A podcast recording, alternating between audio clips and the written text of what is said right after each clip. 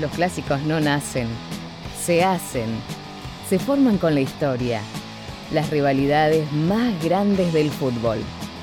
Clásicos futboleros contados por Pablo Noya.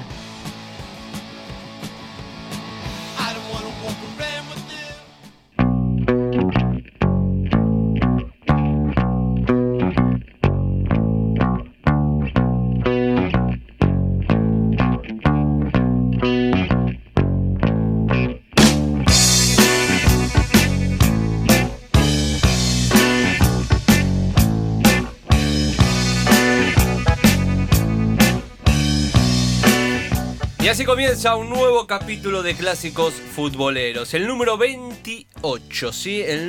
Ya llegando a los 30, aunque parezca mentira. Muchos clásicos en el mundo del fútbol, ¿sí? tanto locales como nacionales. Hemos visto historias muy particulares, hasta un clásico en un país donde hay solamente dos equipos que juegan durante todo un año uno contra el otro. Pero hoy nos tenemos que ir para la tierra madre del fútbol. Tenemos que ir para el lado de Inglaterra, donde tenemos un gran derby. ¿eh? Tenemos el gran derby de Londres entre el Arsenal Football Club y el Tottenham Hotspur Football Club. Vamos a conocer la historia de estos dos equipos. Una historia, señor Fleitas, de invasión y de deshonra.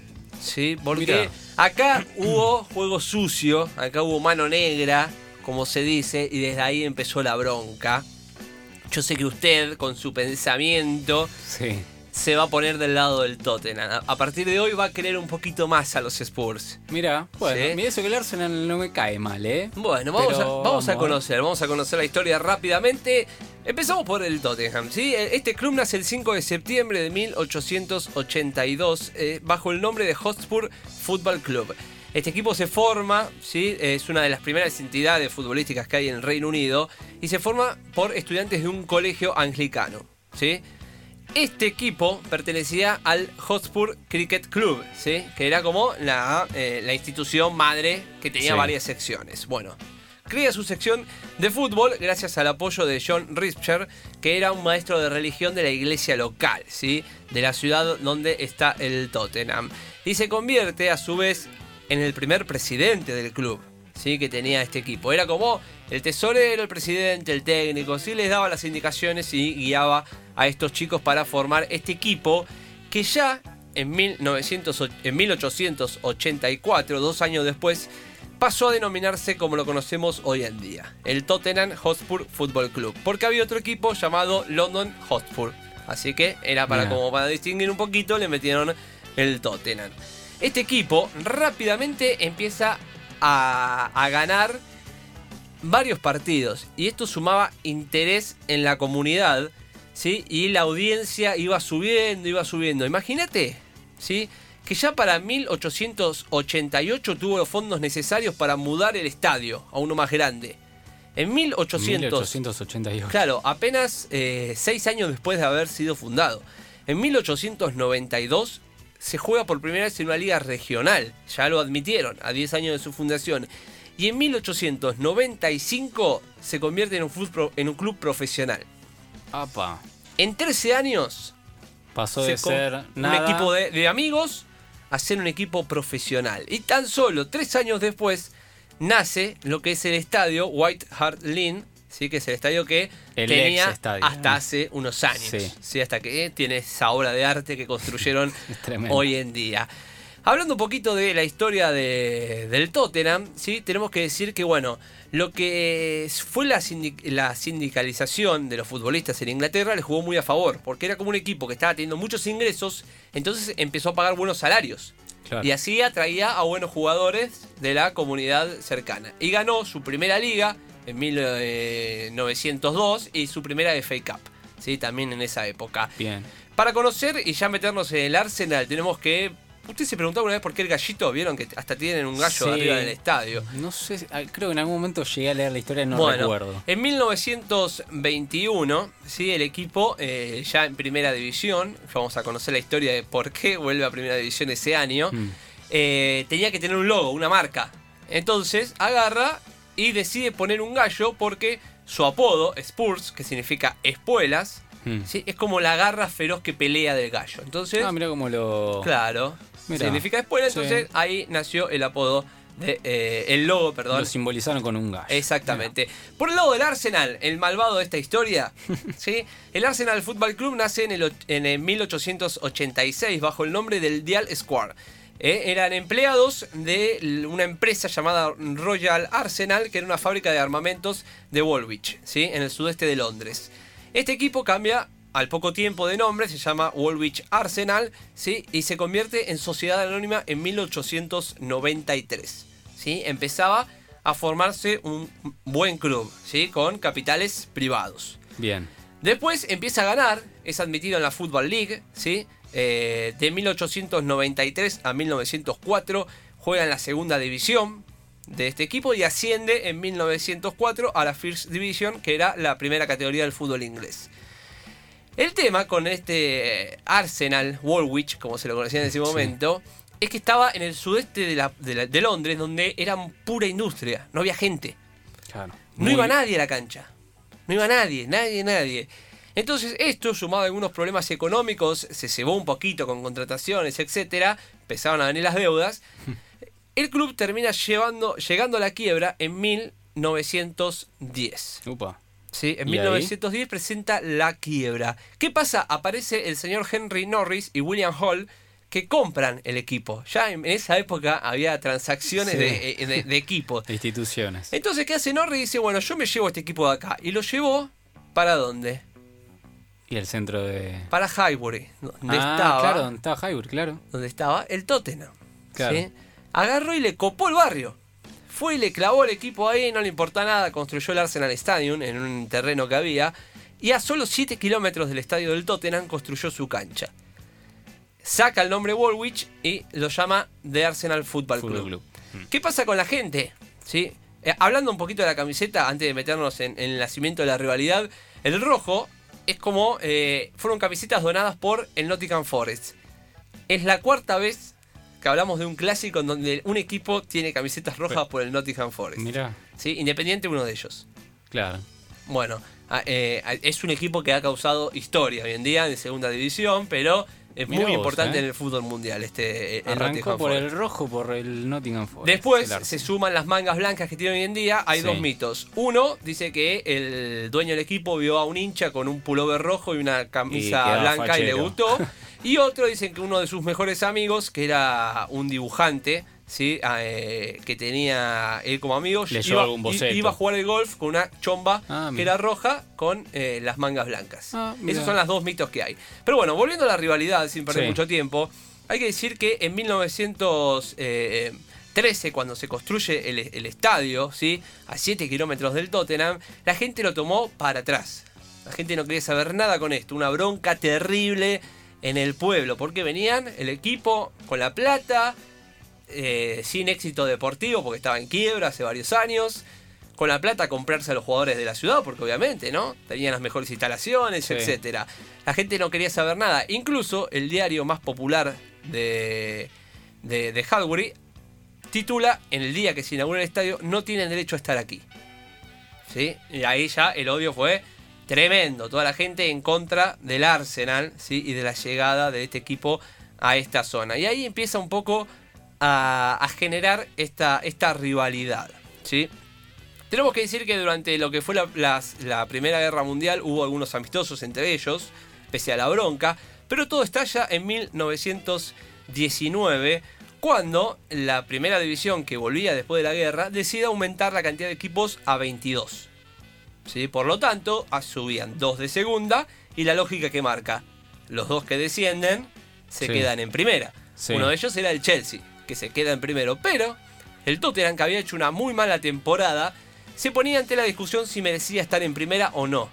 Entonces, el Barnsley y el, el Arsenal, junto a otros cuatro, cuatro equipos, Sí. presentan cartas para postularse a ese puesto, ¿no? Al puesto que faltaba en primera división. Entonces la comisión, raramente, en vez de respetar el lugar del Tottenham, dice, vamos a ir a una votación. A ver qué pasa. A la última votación fue como una eliminatoria, llegaron Tottenham y Arsenal. Y ahí fue cuando volvió a aparecer Harris con su billetera Recordemos Harris, eh, este muchacho, el dueño de- del Arsenal, Sí. era un importante político del Partido Conservador. ¿sí? Y el presidente del Liverpool, que era además el presidente de la federación, tenían algunos negocios juntos. Ah, por Estamos fuera. hablando de John McKenna, que era el presidente del Liverpool y presidente de la federación. Sí. Entonces, eh, gana la, la votación 18 a 8 el Arsenal. Y la historia cuenta que, según han investigado, el presidente John McKenna hizo algunos depósitos a otros dueños pertenecientes a la federación Sí. días antes de la votación. Mm, Depósitos de dinero, para el que no lo entiende. sí, el famoso 38-38. 38-38, exactamente. Así, el Arsenal en 1919 con mano negra le robaba el lugar al Tottenham en primera división. ¿sí? Uh, Antes de seguir con la historia, repasar, de, en 1887 jugaron por primera vez con otros nombres. Eh, en 1913 el estadio se, se inauguró ¿sí? Eh, con este partido. En 1909 también jugaron primer partido oficial, 1909, el 4 de diciembre ganó el Arsenal 1 a 0. ¿sí? Pero todo esto, el más importante, es el primero después del robo. Sí. Y nos vamos a 1921 en el estadio del Tottenham, donde ganan 2 a 1 los Spurs. ¿sí? El problema pasa el año siguiente, en septiembre de 1922, se vuelven a enfrentar. Se armó una pelea tan fuerte, hubo tantas patadas, tanta batalla entre la gente, los jugadores, una batalla campal, que la, la Federación de Fútbol Inglés decidió suspenderles los hinchas a los dos. ¿Sí? 1922, Sin hincha partido a puertas cerradas. ¿Sí? Parece como hay cosas que vivimos Sí. nosotros en el último tiempo. Pero bueno, Esto ya pasó hace 100 años atrás. Exactamente. A partir de ahí, lo que resta de esa década se jugaron partidos a puertas cerradas por la cantidad de violencia que había en los derbis. Después, entre, entre 1928 y 1950, el Tottenham sufre varios descensos, lo que hace que el derby un poco se apague, ¿no? Ese fuego que se había generado se apague. Incluso durante la Segunda Guerra Mundial se da una amistad entre ellos, ya que eh, el Tottenham le presta el estadio al Arsenal para que juegue de Sí. Porque el estadio del Arsenal había sido bombardeado en reiteradas ocasiones durante la guerra porque era usado como una estación de armamento.